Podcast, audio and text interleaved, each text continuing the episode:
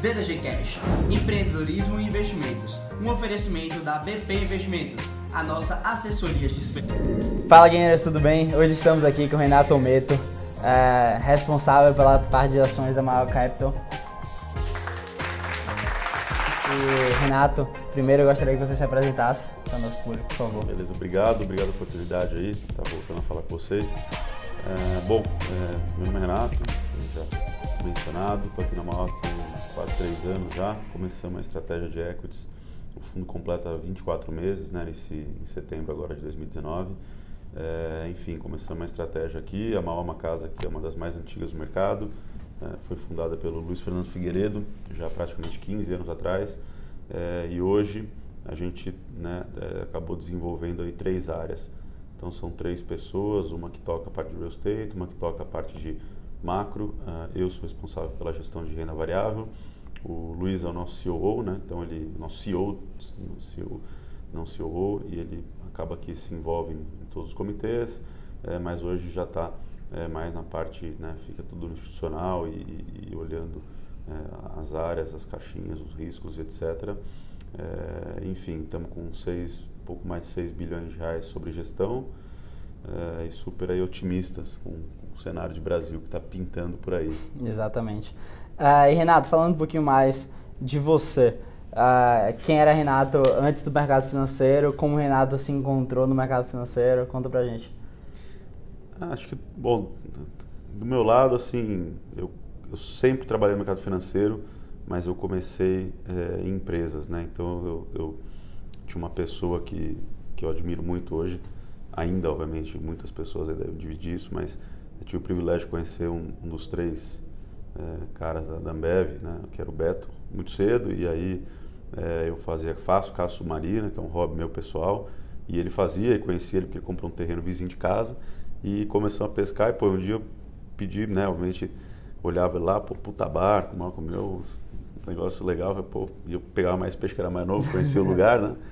E, enfim, aí a gente se conheceu e, e, um dia fui saber que ele era, né? É, uma pessoa que tinha trabalhado no Banco Garantia e eu estava na faculdade já, e você lia muito livro, muita coisa uhum. sobre Banco Garantia, venda, quando eles criaram a GP, Ambev, enfim, isso já tem isso era 2002, então já tem bastante tempo. É, aí eles estavam começando, né, toda a internacionalização da Ambev naquela época. É, já eram grandes, obviamente, mas nada, nada perto do que, do, do que são hoje em termos de, de alcance assim, mundial.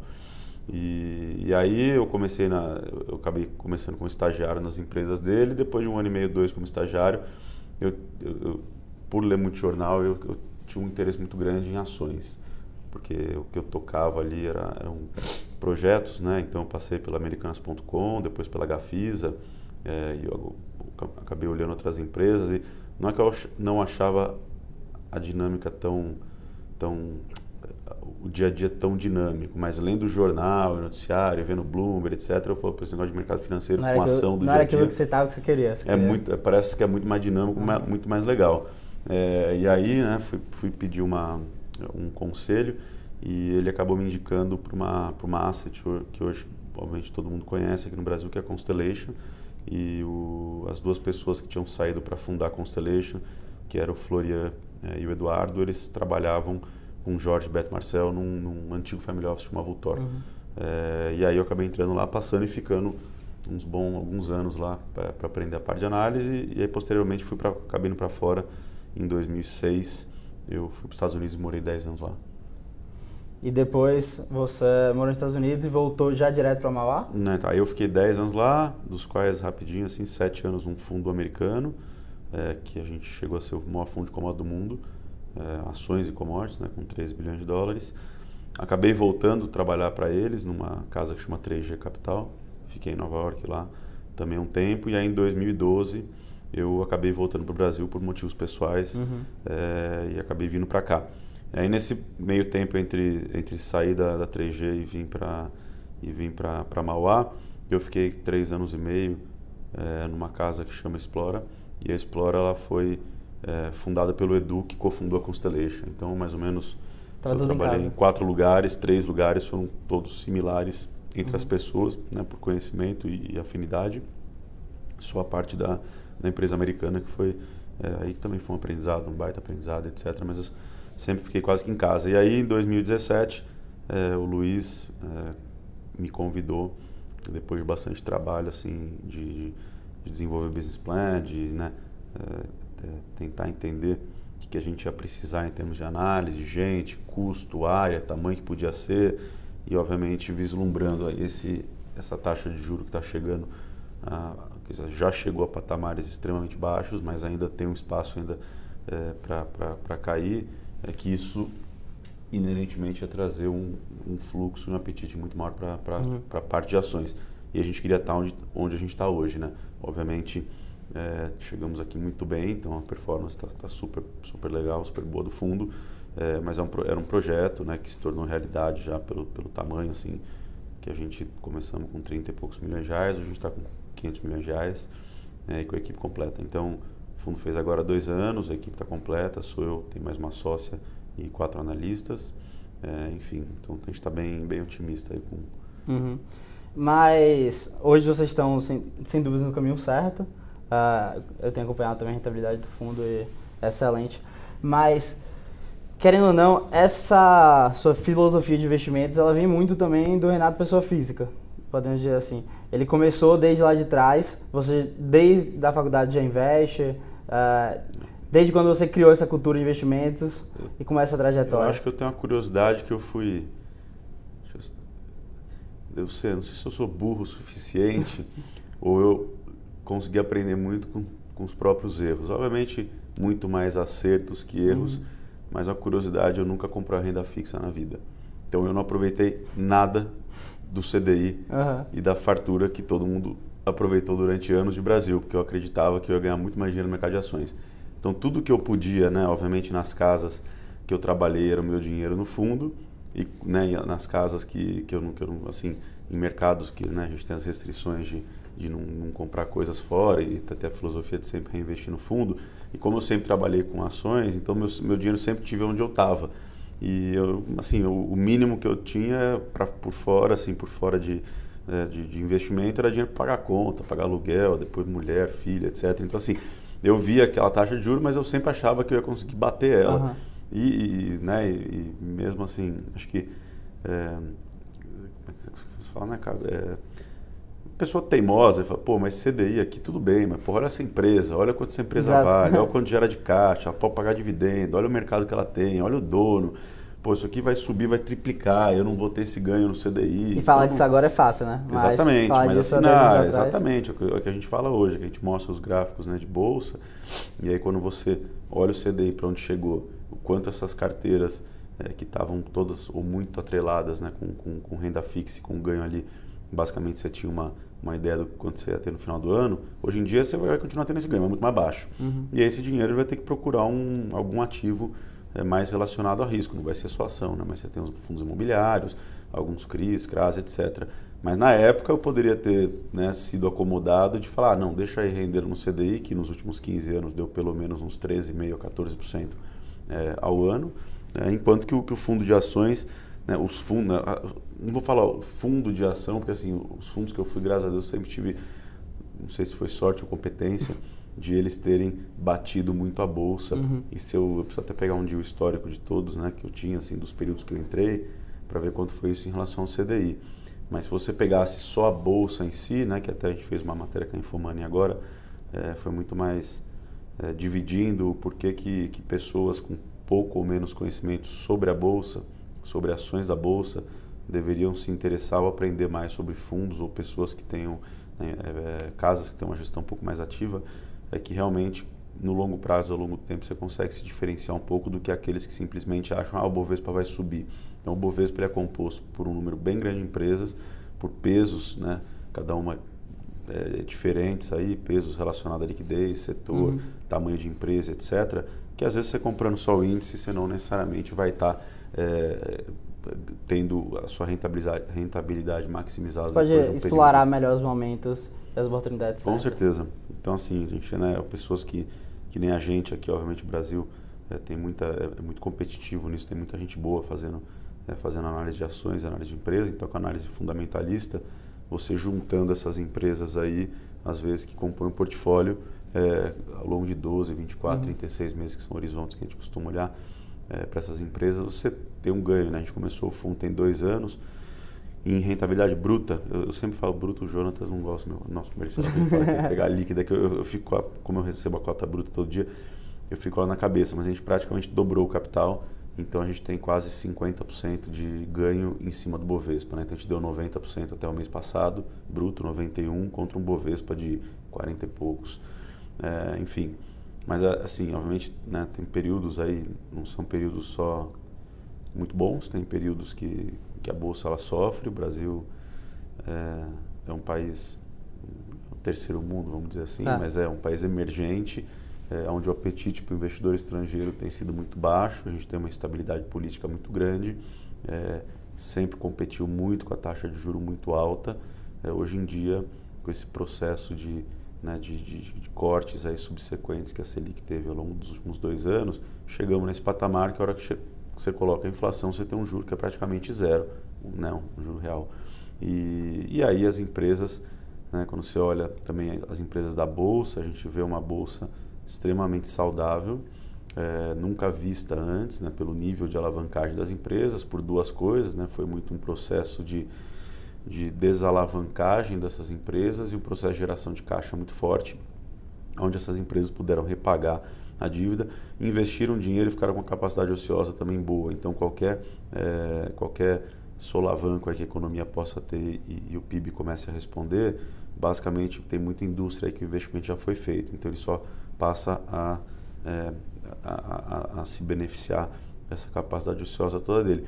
E as empresas, tem muita empresa pagando muito dividendo na, né, no Bovespa, tem muita empresa, acho que nosso portfólio hoje, ponderadamente, ele gera um, um, um crescimento de lucro dessas empresas de quase 32% né, para o próximo ano.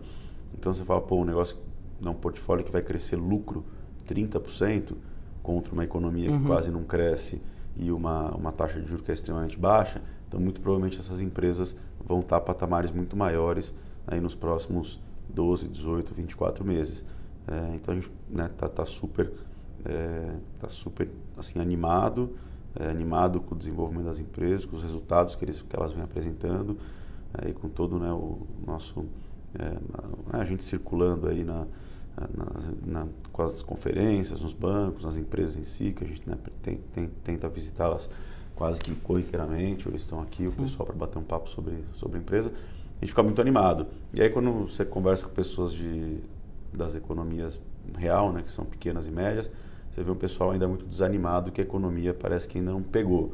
É, mas acho que assim, a Bolsa está ainda vivendo um, um, mundo à parte é, e tomara que o Brasil passe a, acompanhe a viver, esse acompanhe esse nível de, uhum. de, crescimento ou próximo. E a gente vê muito, uh, o, essa queda da, da taxa de juros para o Brasil é maravilhosa, o juros está muito alto.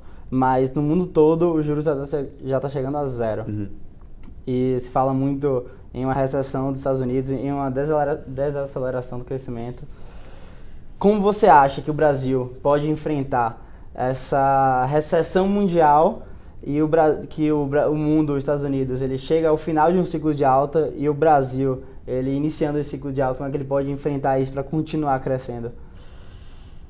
É, então esse é um, é um ponto interessante que, obviamente, essa é a pergunta de um trilhão de dólares. é claro. Então, assim, a gente, a gente acaba que lê muita coisa, obviamente lá de fora, né, eu, eu sempre, é, assim, que morar fora trouxe uma experiência muito legal para mim, porque eu na época, eu, eu para o Brasil todo mês, né, literalmente todo mês, no, nos 10 anos que eu morei lá, porque a gente fazia muita coisa com o Brasil. E às vezes a gente vinha para cá e a indústria de fundos, as empresas, não que elas não ligassem porque estavam acontecendo no mundo, mas parecia que eles viviam numa bolha aqui. E aí você olhava assim, não, mas aconteceu alguma coisa no mundo, ah não, mas porra, o que vai entregar de lucro? E hoje em dia todo mundo passou a dar um, uhum. um, um, um risco um pouco maior aí para essas, é, para essas variáveis que a gente tem. E obviamente o mundo, né, você está no momento, bom, sempre teve, nunca foi fácil, né? Mas a gente tem, tem, tem ficado no holofote de um mundo um pouco mais sensível, é, acho que a tensões geopolíticas, né? Você tem essa guerra comercial China e Estados Unidos, que parece que ambos os lados já perceberam que, que é, um, é uma destruição de crescimento de PIB mundial que nenhum dos dois lados né, podem se dar o luxo de perder. A China muito muito por, por, ser uma economia muito galgada em crescimento econômico, né? E ainda é o motorzinho do mundo. Uhum. Os Estados Unidos uma, uma economia que vem aí é, o, o, que dizem os mais experientes, né? Que a gente lê bastante, mas que as economias passam ciclos é, e as recessões elas acontecem a cada sete anos mais ou menos. E se a gente olhasse a bolsa americana, é, não teve essa correção já praticamente quase há nove anos. Né? Então a gente vem num, num mercado de ascensão, que é do S&P, do Dow Jones, da, da, da Nasdaq, desde meados de 2009, né? saiu da crise de 2008, 2009 para 2010 a bolsa começou a subir, nunca mais parou. É, e a gente tem, acho que o que mais me assusta, assim, que me deixa um pouco mais incomodado, obviamente você não sabe de onde vem o, da onde vai vir o, o fogo, né? Da onde uhum. vai vir, o, vai vir a, a, turbulência. Mas a gente, assim como investidor, nenhuma pessoa no mundo hoje, é, nenhum presidente do Banco Central, nenhum, ninguém, ninguém vivo hoje viu qual seria a consequência né, de, de o fim de um kiwi, né, que é os movimentos expansionistas uhum. que tiveram aí através dos Estados Unidos e Europa, é, e obviamente as taxas de juro para estimular a economia. Então nunca ninguém soube a consequência né, de, de um fim de uma, de uma, de uma, de uma moderação, de uma parada de, esti de estímulos monetários que foram injetados na economia e por quanto mais tempo os, os bancos centrais aguentam fazer isso. Então, basicamente, a gente, Brasil, vê num ciclo um pouco mais, mais lento e tardio, né? Então, a hora que parece que o mundo está começando a acabar a festa para apagar a luz, a gente está começando a pegar, Exato. né?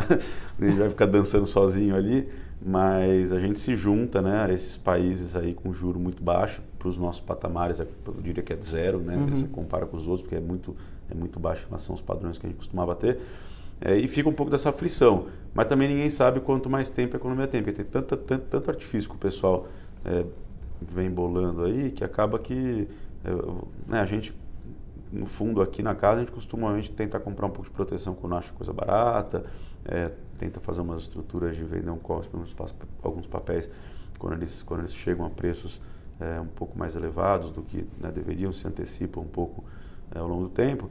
Mas é, é, é inerente, assim, a, a, o meu maior conforto é que toda essa liquidez, então hoje, pelo menos num, numa crise sistêmica igual a gente teve em 2008, ela não é uma crise que hoje seria facilmente instalada, porque é, todo esse dinheiro, essa liquidez, ela não estão nos balanços assim, dos, uhum. dos bancos que você viu lá atrás, dos mortgages, dos, dos, dos long-back mortgages, e o pessoal que tomava leva de algumas centenas de vezes em, em colaterais de empréstimos, etc., que foi o que colapsou. E aí os bancos foram junto, porque todo, todos os derivativos, etc., estavam em, em alguns desses bancos.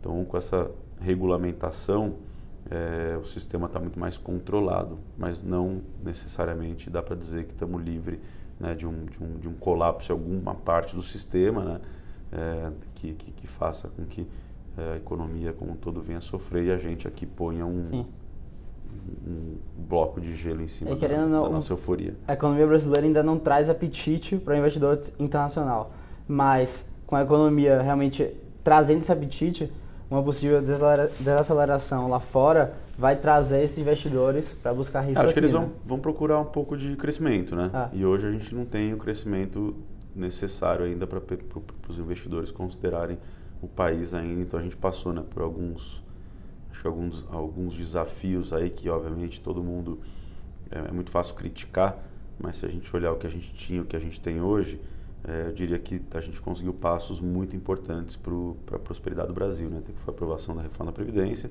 com números acima do que todo mundo até esperava, a rapidez com que isso passou, apesar de ter vários solavancos no meio do caminho, e também a, a reforma da tributária que está começando a ser encaminhada.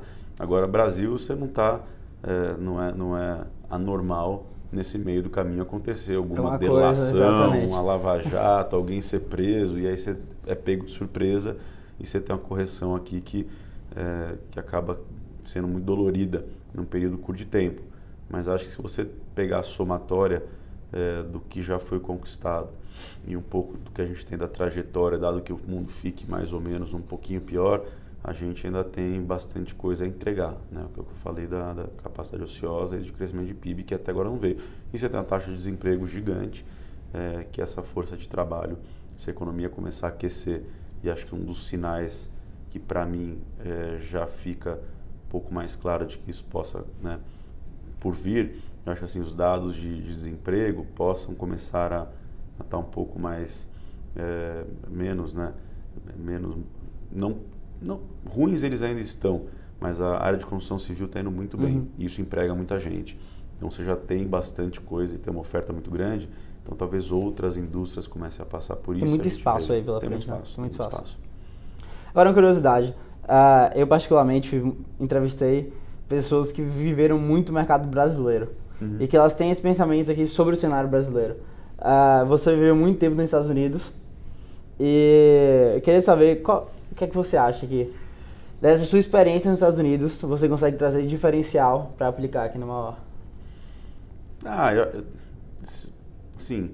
Primeiro que é não olhar o Brasil como centro do, né, se a gente faz aqui, a gente tem que entender que o Brasil é um país muito exposto ao, ao PIB agrícola é, e a commodities. Sim. Então, qualquer coisa que chacoalha, a gente tem uma correlação com a China muito grande e aos trades mundial de fluxo né, de commodities. Então, essa guerra comercial afeta de alguma maneira aqui. Então, se, o, se, se a China, se os Estados Unidos impõem é, prêmio para uma tarifa né, para para as importações de commodities da China, a gente se beneficia aqui, porque o fazendeiro vai receber um, um, um, um prêmio mais alto para a soja e para e para o milho, vamos supor.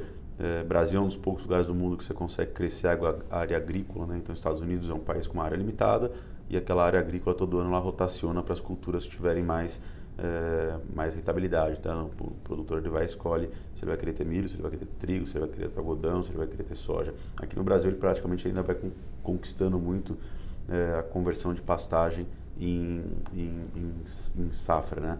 E acho que olhar de lá é que assim, isso é basicamente eu aprendi nessas, nessas casas que eu trabalhei, que obviamente uma 3G, né, um, outro fundo que eu trabalhei, o Osprey, assim, as coisas aqui no Brasil dão errado, isso assim, o Marcel já falou em várias entrevistas, então é, se você acha que vai dar errado, vai dar mais errado ainda, porque assim, você, quando você abre, né, isso que o Luiz falou, que o Stuberg, né, que você abre o sapão e tem ainda um outro sapão lá do, debaixo dele, então tem que tomar cuidado porque o mercado aqui, ele em períodos de euforia, ele tem uma liquidez, depois ele passa a não ter, né, que basicamente a, a janela sai.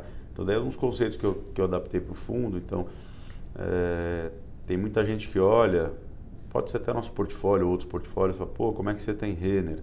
Pô, como é que você tem Magazine Luiza? Poxa, olha o múltiplo, tá muito cara. Como é que você tem é, outro nome que eles me questionam geralmente?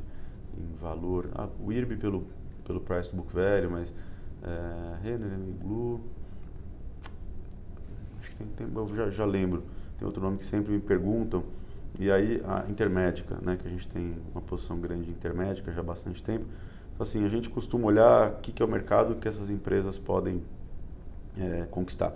E aí quando eu não só meramente eu olho múltiplo, a gente olha todas as contas, DCF, conta, etc mas assim, as, as, coisas boas no, as coisas boas no Brasil sempre foram caras. Né? Então, se você olha nomes como Ambev, VEG, Lojas Renner, é, enfim, agora Magazine Luiza, todas essas empresas, se você olhou sempre aquele cara que é, não é, não pagou pelo múltiplo porque achava que tinha uma outra mais barata, sempre tinha uma mais uhum. contada, que era o patinho feio, o cara que investiu nesse blue chip foi o cara que se deu melhor, porque você tem uma acomodação de capital é, de quando as pessoas ou investidores de fora ou mesmo, os mesmos daqueles pagam pela qualidade. A bolsa brasileira é um lugar limitado de número de ativos, né? Você não é igual a bolsa americana. A minha frustração de trabalhar mais com o Brasil do que lá fora é que lá fora eu queria comprar uma empresa que fazia telefone e tinha uma empresa listada na bolsa. Eu queria comprar uma empresa que fazia caneta, tinha uma empresa listada na bolsa. Eu queria me proteger com a empresa que vendia insumo para a empresa que, que, que, comprava caneta, que fazia caneta, eu tinha uma empresa para fazer um head. E aqui não, né? Uhum. Aqui se acorda todo dia com aquela mentalidade de será que eu preciso ter Ambev? Será que eu tenho que ter mais Ambev? Será que eu, né, minha Magazine Luiza está certo? Será que eu preciso ter outra coisa? Então é sempre os mesmos nomes numa, numa, numa piscina pequena. Exatamente. E aí eu acho que a gente está entrando numa nova fase onde vai vir muita coisa para a Bolsa. Né? Vai ter muita empresa boa, empresa ruim, empresa média, mas você vai ter uma, uma oferta é, de, de ações aí pelos bancos de investimento, deve ter um pipeline bem grande aí de possíveis IPOs e vai ter bastante coisa sendo privatizada. Uhum. Então você vai ter bastante oportunidade aí para se divertir.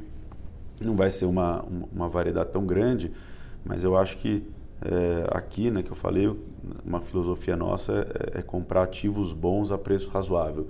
Então nessas correções que a gente já passou por algumas nesses dois anos de fundo, a gente teve a oportunidade de comprar coisas que a gente queria ou aumentar posições que a gente queria por é, ter tido a oportunidade de, dessas hum. correções momentâneas de 15%, 20% de Bovespa, 10%. E aí tinha ação, sei lá, uma Petrobras caiu quase 30 e poucos por cento quando o Pedro Parente saiu. A gente foi lá, aproveitou e montou a posição em maio de 2017. Parar de buscar um pouquinho mais de 2018. e o preço perfeito Exato. buscar mais a empresa, a empresa realmente que, consolidada. Que você consegue uhum. vislumbrar o que ela vai entregar e não ficar tentando é, soprar um negócio que Perdeu não medo um pouquinho de olhar aquela empresa que se multiplicou por tantas vezes e olhar o que ela pode se multiplicar ainda. É. Né? É, é, é, é, o que a gente vê, o que eu falei, essa piscina, né? Então você pega hoje, exemplo assim, dois segundos, mas Magazine Luiza, a maior tese, tirando que eu acho que ela é, é, é a melhor player de todos os outros dois competidores em relação de empresa, já está num patamar aqui, as outras estão tentando olhar, inovar e tentar chegar, mas ainda estão muito longe. E a piscina de, de, de, de espaço né, e oportunidade para ela é muito grande, porque hoje o varejo brasileiro, segundo a McKinsey, ele não é mais que 7% do varejo total do Brasil, o e-commerce. Né?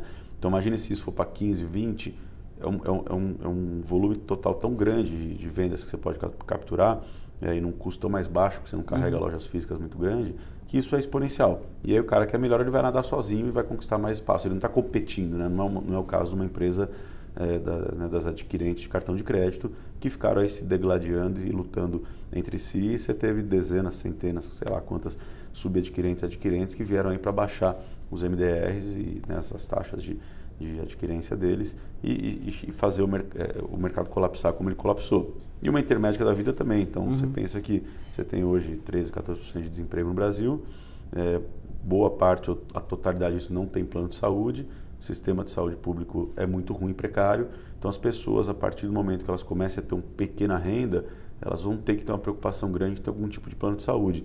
Então todas as empresas, tanto ela quanto a Rap Vida, que são players integrados, é, né, essa alavancagem operacional que elas, que elas têm nesse pequeno solav, começo solavanco de economia é muita coisa. Então uhum. eles vão ter é, um acesso é, de um público que vai querer ter, porque eles não têm uma necessidade, né? Então, acho que a gente olha muito, muito o tamanho do, da, da, oportunidade do que o mercado pode ser. É. Aquela coisa, o Brasil não é para iniciantes. Então, uma coisa que é muito complicada aqui é a distribuição, né? E a Magazine Luiza mesmo ela se destaca nisso. Ah, ah, com certeza. Com certeza. Distribuição, Querendo ou não, a gente muda os termos, mas fala a mesma coisa também quando a gente fala de intermédica, Sim. porque está entregando um produto que a população precisa uh, em uma distribuição diferente do que os planos de saúde convencionais, né? Total. E com uma, com uma, com uma qualidade muito boa, né? Uhum para um, um, um, um, um todo que é muito precário. E hoje, nesse cenário, uh, a gente fala muito sobre empresas, que as empresas digitais estão chegando aí, uhum. Banco Inter, uh, sempre tem essa comparação com o Itaú, uh, Amazon chegando, como vai acontecer uhum. essa concorrência com a Zen Luiza. Como você consegue, aqui no Mauá, analisar as empresas de tecnologia, digamos assim? Porque um Banco Inter, digamos, você não consegue fazer um valuation dele... Uh, como você faz de outras empresas, porque você não tem tantos dados e a tecnologia é exponencial, né? É, eu, aqui, essa parte, ela, ela, né, a gente até teve na China agora, ficou duas, três semanas lá. Nosso time, a maior tem 73 funcionários, mas meu time de investimento em equity são seis. A gente foi uhum. em três pessoas para a China. Tamanha a importância e a dedicação que a gente dá a esses temas. A gente aqui já tem hoje o, o chama de Umawa Lab, que é, são seis pessoas é, totalmente focadas em programação e tentar trazer o que há de melhor em tecnologia ou olhar o que foi feito lá fora e tentar implementar para a gente. A gente ainda não está é, 100%, né? É, mas tem muito projeto no pipeline. Mas o que a gente gosta de, de ver assim, essa, assim é, os bancos tradicionais, aqui eu também acho que não vão morrer. Né? Itaú, Bradesco, etc. Eles têm uma vantagem competitiva. É, eles vão sim ter um, um D-rating, né? que é uma, uma percepção de uma um valuation mais baixo ao longo do tempo, isso muito por conta de que a parte de taxa de cobrança de serviços dele devem ir praticamente a zero, né, que todo mundo fala, ao longo do tempo. A gente é, teve um relatório aí recentemente, não sei se foi do Morgan Stanley ou do JP Morgan, de Sellside, dizendo que os bancos no Brasil têm praticamente 30 ou 40 bilhões de reais em taxa de serviço e que aquilo poderia comprimir o ROE deles, que é de 21, 22, é, para quase 19, 20. Os bancos ainda falam que pelos próximos anos eles costumam, eles vão conseguir manter né, os guidances de, de 20 a 20, 21% de ROE, que são ROEs espetaculares, e tal paga um Os melhores do mundo. Um dos melhores do mundo, e tal ainda paga um dividendo muito, já está pagando um dividendo bem alto, acima de 5%. É, e os bancos digitais estão aí, né? O que a gente vê é que o mercado de fintech ele ainda é muito incipiente no Brasil, tem pouco funding, então você deve ter uns 15 ou 20 bilhões de reais em uhum. fintech, uhum. que é muito pouco. E ele tem que se, se, se, se tem que evoluir mesmo, e acho que a tendência né, é de o, de o consumidor estar tá procurando produtos mais adequados a eles. O desafio deles vai ser manter a recorrência. Né? Então, o sujeito vai lá abrir a conta, que tipo de serviço ele vai conseguir prover uhum. para o cara querer voltar e voltar e voltar e ser o banco dele mesmo, de fato. É, isso é o que a gente tem que ver. É, mas acho que vai acontecer. É, mas assim, não é o que vai. Os bancos não vão sumir daí, né? Eles estão aí. Até porque eles têm muito espaço ainda para buscar se igualar a essa tecnologia. Né? Você pensa que né, você pega um Itaú da vida, obviamente o maior competidor dele hoje é a XP. Né? E aí ele viu a XP passar em alguns valuations é, na frente dele. Chegou uma hora que ele falou: Bom, chega, vou comprar um pedaço. Exato. Ele foi lá e comprou 50%. É, os lucros, o tamanho, poder de alavancagem dessas instituições são tão grandes que outro dia eu estava com, com um cara de banco falando, ele falou, pô, a hora que passar uma barata aqui na frente, meu sapo vai lá e vai dar e vai pegar, pegar o que a gente achar, mas até agora não achamos nenhuma tecnologia realmente disruptiva, não foi um super app, eles né, lançaram o IT, o Bradesco fez o deles também, que, que fizesse com que o nosso jeito de, né, de, de olhar e tocar o banco mudasse completamente para poder Sim. fazer com que a gente, pô, estamos totalmente desatualizados. Os bancos já entenderam, na verdade, que tá. Uh, essas empresas de tecnologias não vão desaparecer assim. Então, que elas precisam ficar atentas e, se for necessário comprar... Eles têm lá a iniciativa, né? Itaú tem o Cubo, que eles investem exato. lá, tem assim, acho que a Croto também está lá, tem várias empresas que patrocinam o Cubo, é, que estão olhando, acho que tecnologia, quanto mais asset light, e menos ativo você carregar, né, as agências, etc. Todo mundo já se ligou nisso, ninguém é burro, uhum. então não chegou lá onde está, porque sem, sem mérito, o Bradesco não chegou lá sem mérito, Banco do Brasil, Caixa, enfim, esses 4, 5, 6 bancões que a gente tem aqui. É, outros estão né, um pouco mais adiantados, que é o caso do BTG, aí você, que, é, que é um pouco mais, tem um banco de varejo, né, tem o banco com, a, com asset, com trading, com IB, com sales, e aí tem o digital que eles estão criando. Recentemente a gente teve um follow-on do banco do, do PAN, né, que, o, que, o, que o BTG se diluiu um pouquinho e a Caixa se diluiu um pouco, mas a gente também estão querendo montar uma carteira digital para a base de clientes dele, que é a base CDIE. Então, assim, todo mundo se ligou é, que isso é uma tendência. Uhum. Agora, assim, precisa ver quem vão ser os sobreviventes dessas tendências, né? Porque, olha, é o que você falou, você olha alguns valuations hoje, eu acho que, é, eu não sei, mas eu, eu diria que é muito mais fácil né, um SoftBank que fez aí um, depois fez o segundo aporte no, no, no, no Banco Inter. É, ele, com todo, é, isso eu estou escutando de palestras que eu, que eu ouvi deles, mas assim, é, o ecossistema que o banco construiu, de várias investidas, é, o Inter, nesse valuation, fazer sentido para eles. Agora, como investidor, é, como eu, como você, como né, o pessoal todo que investe em bolsa, é muito mais pegar uma carona no que o SoftBank com o Inter vão estar desenvolvendo, Sim. porque aquele valuation do Inter sozinho talvez não condiza com a realidade que está hoje. Mas assim, é, tão, é, é, tão difícil avaliar é, que, que assim essas coisas podem ainda multiplicar várias vezes ou cair muito e aí você, você não conseguiu fazer a conta do que era o correto. É muito mais o custo de oportunidade do que o custo daquele ativo real, né? Uh, e hoje falando mais de Brasil, nesse espaço todo que a gente tem para crescer, que setores você acredita que podem mais ser beneficiados com isso?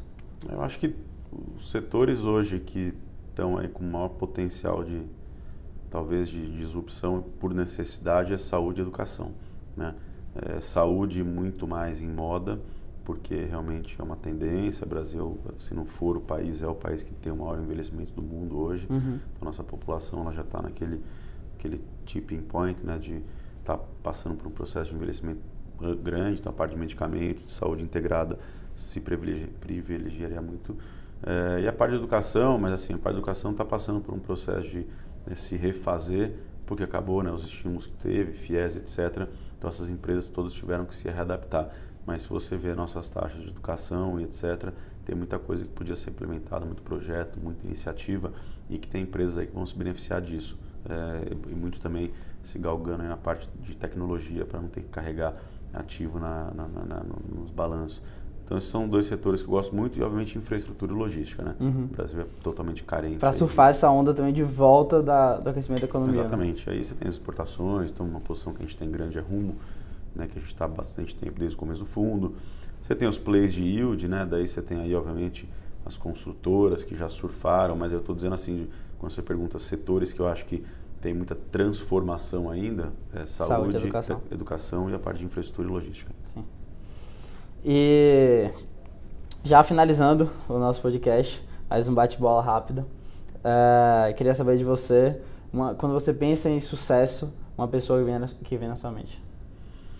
Ah, Brasil aqui você olha, obviamente, né?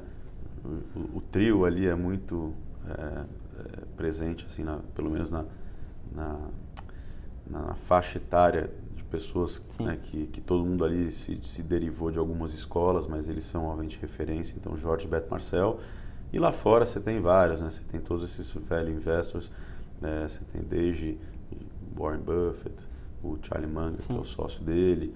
É, tem, tem uma pessoa chamada Seth Klarman, que é um fundo, é, que até tem um livro né, que a gente tem que eu, que, eu, que eu sempre recomendo muito, que chama Margem de Segurança, chama Margin of Safety, que é, eu gosto de, de olhar aqui, a gente tem o fundo é muito em comitê, né, então as pessoas, eu não sou, é, o, não é um fundo de uma pessoa só, de um gestor só, então eu confio muito na minha equipe Uhum. tenho gasto muito tempo para treinar eles, para a gente entender o que cada um é bom em cada coisa, ninguém é bom em tudo, é, e tentar ser complementar na vida da, da, nossa, da nossa equipe aqui. Então, quando a gente entra para olhar, eu, eu falo que eu sou chato, que estou sempre olhando quanto pode cair e eles me falam quanto pode ganhar para a gente chegar num denominador comum. Então, esse livro do chama Seth Klarman, o autor, e chama é, Margem de Segurança, é um livro que eu recomendo e gosto muito. Uhum. E aí tem os outros livros que, Sim, sim. obviamente, são, são pré-requisitos para quem quer começar a aprender. É, Você pode estar trabalhando muito, muitos anos perto desse trio, né? O que é que você acha que você mais aprendeu assim com eles, é, que você traz hoje para sua vida aqui? Ah, eu- eu- são co- conceitos simples, né, mas que sempre deu certo. Então, é, você tem, tem que ter foco, é, assim, no que você faz, tem que fazer bem feito. é, e, e- e quando você cair de cabeça no projeto, você não, não querer ficar olhando para o lado, é, pensando no que os outros poderiam estar e sempre tentando olhar como é que você poderia fazer o seu melhor, Uhum. é, olhar um benchmark, escolher aquela pessoa que você fala, eu quero ser isso e tentar levar a sua empresa a patamar aquilo ou melhor. Mas aí é mais uma é, obsessão assim por fazer melhor e tentar implementar e, e, a, e a- e a segunda parte assim tem que ter gente boa. É, o Luiz tem muito essa cabeça. Então, quando eu vim para cá, ele falou, pô, eu só quero que você traga gente A, né?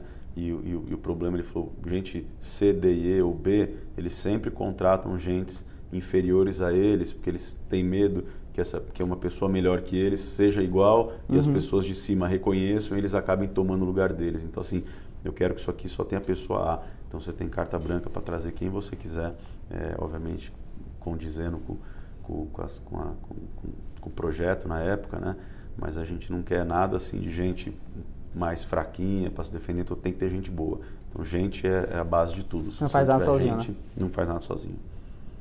É, o livro, qual foi? O custo? É, é- é margem de segurança. Margem de of segurança. safety. E uma empresa, para finalizar. Uma empresa. Ah, eu sou um, um grande fã de, deixa eu falar, essas três empresas aí que é Rumo, Magazine Luiza e Intermédica, para mim são empresas que por um bom tempo vão ser aí vencedoras Uhum. eh, e não tão e não são empresas cíclicas, né? Eh, que você olha e tem um ciclo de baixa, de alta, como são as de commodity. Eh, e cada uma na sua casinha, mas eu sou um grande fã ali da, da Uhum. Magazine Luiza já há um bom tempo, um bom entusiasta da história. Ganhamos bastante dinheiro, mas a gente acha que ainda tem bastante coisa por vir. É o que você tá no Skin the Game, então. Exatamente. Exatamente. Renato, foi um prazer estar com você hoje. Eu agradeço Obrigado a muito a sua vocês a companhia. oportunidade. Obrigado.